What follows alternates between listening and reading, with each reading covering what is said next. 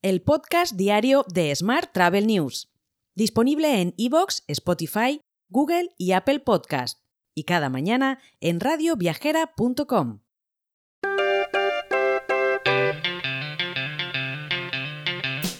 Saludos y bienvenidos, bienvenidas un día más al podcast de Smart Travel News.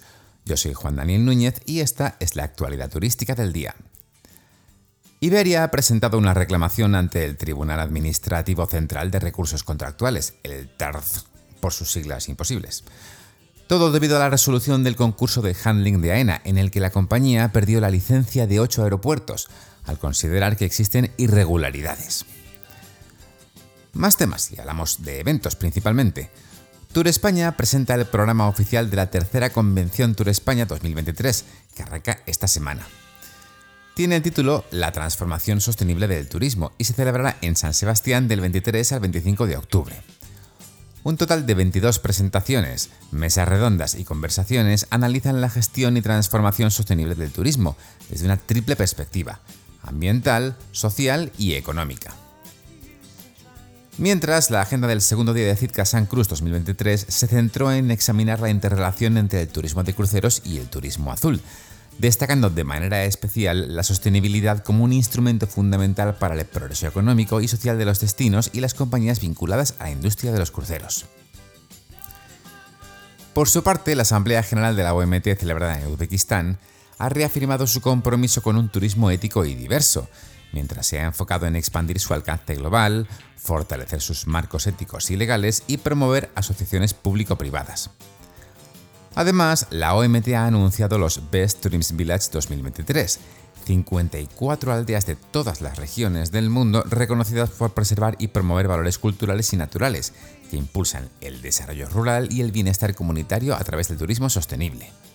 Por su parte, Sevilla ha clausurado la cuarta edición del TIS, Tourism Innovation Summit 2023, con la presencia de 7.300 profesionales del sector, que han descubierto las últimas tendencias que están definiendo un turismo más inteligente, sostenible y digital. El evento habría dejado un impacto económico de más de 20 millones de euros en la ciudad. Cambiamos de asunto. El Fútbol Club Barcelona y Portaventura World han decidido aunar esfuerzos y unir su experiencia y conocimientos para explorar la viabilidad de llevar a cabo nuevos proyectos de entretenimiento físico a través de experiencias temáticas. Esta colaboración estratégica tiene por objetivo sumar sinergias y crear nuevas experiencias vivenciales que permitan alcanzar nuevas audiencias globales para ambas entidades. Mientras, la ciudad de Madrid ha sido uno de los destinos protagonistas de la cuarta edición del Tourist Innovation Summit, del que ya hemos hablado. La concejala delegada de turismo, Almudena Maillo, ha participado en la tercera y última jornada de este foro para analizar la profunda transformación experimentada por la capital en materia de turismo y además las claves del nuevo modelo que posiciona a Madrid como un destino líder en Europa. Entre otras, la estrecha colaboración público-privada es una de las bases de la estrategia turística madrileña. Y muchas cosas han cambiado en la industria del turismo desde el año 2019, el anterior a la pandemia entre ellas los países más visitados del mundo. Como muestra un gráfico elaborado por Estatista, Francia, España y Estados Unidos han logrado conservar sus puestos como los tres principales destinos turísticos del mundo. Por su parte, China y Tailandia han desaparecido del top 10, de modo que todos los 10 primeros puestos están ocupados ahora por países de Europa y América.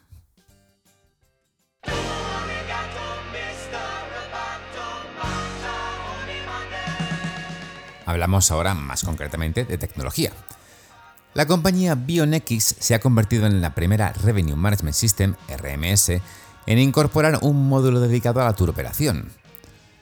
Tal y como explica Cayetana Fernández, vicepresidenta de producto de BionX, con nuestro nuevo módulo los hoteles gestionarán eficazmente su inventario aprovechando sistemas avanzados y algoritmos de inteligencia artificial, lo que permitirá a los complejos atraer reservas directas, aumentar la eficiencia y lograr rentabilidad a largo plazo en un sector tan dinámico como el de la hotelería. Por su parte, el Centro Tecnológico Eurecat ha destacado en el Tourist Innovation Summit gracias a sus soluciones basadas en inteligencia artificial para el análisis de la movilidad de los destinos, el perfilado de los visitantes o el gasto turístico, así como para el forecasting o la realización de predicciones de demanda, además de sistemas de planificación y recomendaciones. Por su parte, Air France KLM y Sabre Corporation han anunciado la finalización de un acuerdo estratégico plurianual de distribución de NDC, así como la renovación de su acuerdo Edifact existente. En concreto, este acuerdo ampliado incluye la comercialización de contenido enriquecido procedente de NDC junto con el contenido de Edifact tradicional, fomentando así la venta minorista moderna de viajes en Europa y en todo el mundo y Hotelbeds ha anunciado una reestructuración de sus marcas y la creación de una nueva identidad corporativa, pasando a llamarse HBX Group. La idea es impulsar la evolución registrada en la empresa en los últimos años, pasando de ser originalmente un banco de camas a convertirse en un proveedor travel tech para otras empresas turísticas y para el consumidor final.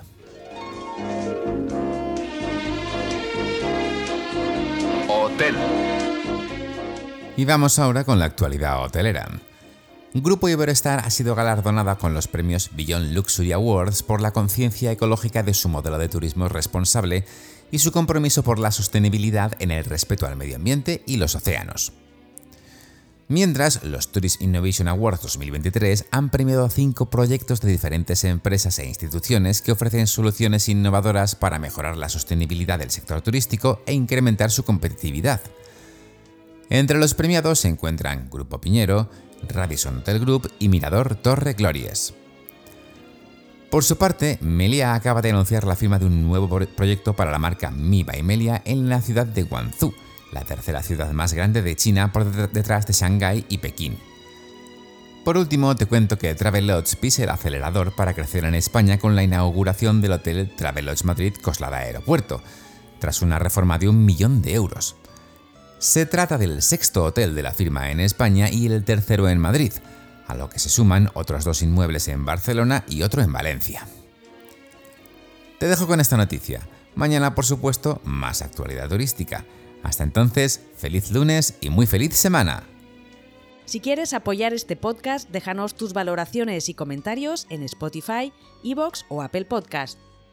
Recuerda que puedes suscribirte a nuestra newsletter diaria entrando en smarttravel.news en la sección Suscríbete.